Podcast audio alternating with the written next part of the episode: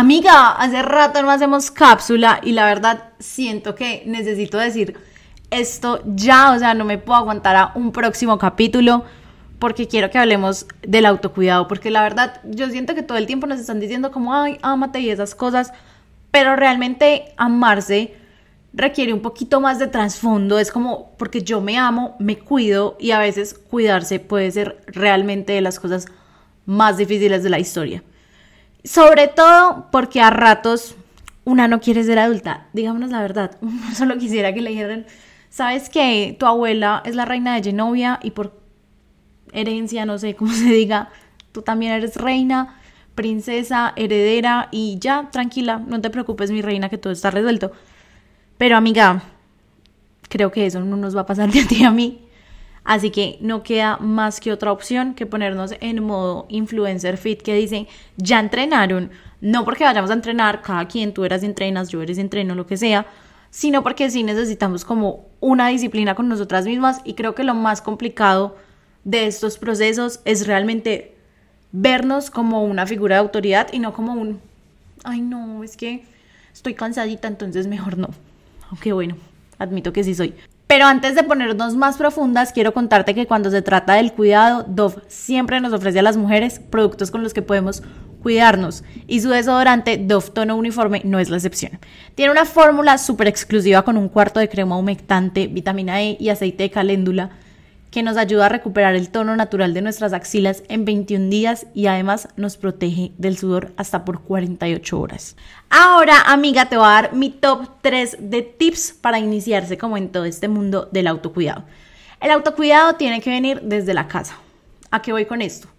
Yo creo que este concepto lo mencionábamos en un capítulo del año pasado y es el concepto de preproducción. Nosotros les voy a hacer como acá un mini story time, íbamos a hacer una campaña y era la primera vez que no solo íbamos a hacer como el contenido publicitario, así por así decirlo, como, ay, no sé, el celular y esas cosas, sino que realmente teníamos que alquilar equipos, estudio, como todas estas cosas. Y nos dieron el mejor consejo en una de esas asesorías que yo siento que aplica para todo en la vida y tiene mucho que ver con lo que es la preproducción. Obviamente ahí, pues en ese contexto era como, ay, tener el guion listo, tener no sé qué listo, pero en la vida siento que va full de la mano como, no sé, tú sabes que el martes pasa el camión de la basura por tu casa, entonces tú sabes que desde el lunes tú tienes que dejar en la noche, no sé, la bolsa cerrada, lista, cerca de la puerta para que no se te olvide Siento que hay muchas formas en las cuales nosotros podemos ayudarnos a cumplir nuestras metas, cuidar de nosotras mismas y hacer como que la vida sea más amable de alguna forma, que realmente no requieren como mucho tiempo, sino más como atención al detalle. Entonces, esto se relaciona full también como con lo que es la organización.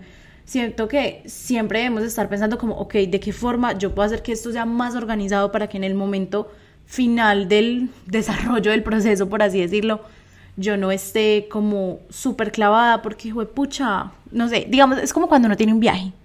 Como cuando uno tiene un viaje y uno dice, tengo que empacar, pero llega cinco horas antes del viaje y tú no has empacado y es un caos. No, amiga, eso era algo que podías organizar haciendo un cuadro de pintas que te ibas a poner de acuerdo a las actividades que tienes en tu viaje programadas. Hacerle la preproducción, sacando la ropa y montándolo. Entonces es como literalmente, como dirían las abuelas, no dejes para mañana lo que puedes hacer hoy. Siento que ahí también entra, por ejemplo, digamos, las que viven solas, como yo, organizar el menú para no estar pidiendo domicilios, la ropa de la semana. En verdad, todas esas cosas hacen un cambio gigante. Amiga, bueno, y continuando, mi segundo tip es que te preguntes de qué formas te puedes hacer responsable de ti y sobre todo de qué formas te estás haciendo responsable de ti. Acá te tengo una buena noticia y una mala noticia. Es que la disciplina es un músculo. Eso quiere decir que la disciplina se ejercita todos los días. Entonces, lo bueno es que no es como algo con lo que tú tenías que nacer mágicamente. Entonces, lo puedes conseguir si sientes que todavía no eres una persona disciplinada. Pero lo malo es que probablemente te vaya a doler mucho el proceso. La cosa es que tienes que saber ponerte un límite sano entre, ok, no sé, digamos como cuando uno está empezando a entrenar y uno dice como, no, yo la puedo dar más, no sé qué, pero realmente digamos que la podrías dar en ese momento exacto más, pero si tú lo replanteas en lo cansada que vas a quedar y la energía que vas a tener para el resto de la semana a entrenar, si deberías dar ese más o deberías mantenerte como en ese límite sano.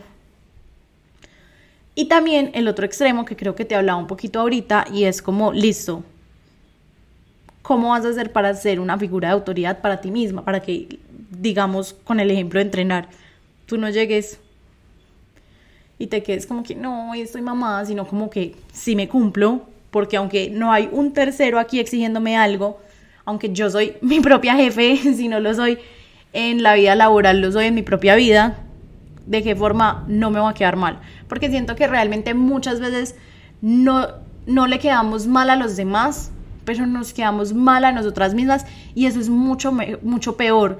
Yo creo que eh, pues esto también lo relaciono un poco como con el autoestima porque siento que solemos como pensar que la autoestima es como, no sé, sentirse bonita y eso.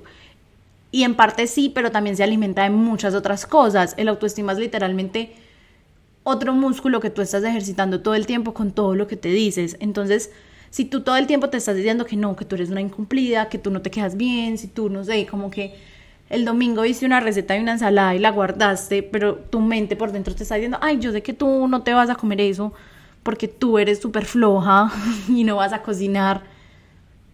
¿De qué forma te estás haciendo como responsable de ti cuando la persona que está en control de la situación, al final del día, eres tú. Pero bueno, yo te dejo esa incógnita, te dejo ahí reflexiva y paso a la tercera, que es aprender a confrontar los miedos y verlos más como una inspiración que como una gente paralizante. Yo siento que esto va full de la mano con buscar la raíz y entender los patrones que hemos repetido en nuestra vida o que de pronto de forma inconsciente se han repetido en nuestra familia. Por eso, amiga, es súper importante que escuches el capítulo anterior con mi psicóloga donde hablábamos de todo esto. Siento que está como un poquito picado, pero es que siento que para que realmente esta cápsula tenga efecto, tú tienes que quedar así como, pucha, quiero más. Entonces, esto es todo por hoy. Nos vemos, nos vemos, no, nos escuchamos en un próximo episodio. Bye.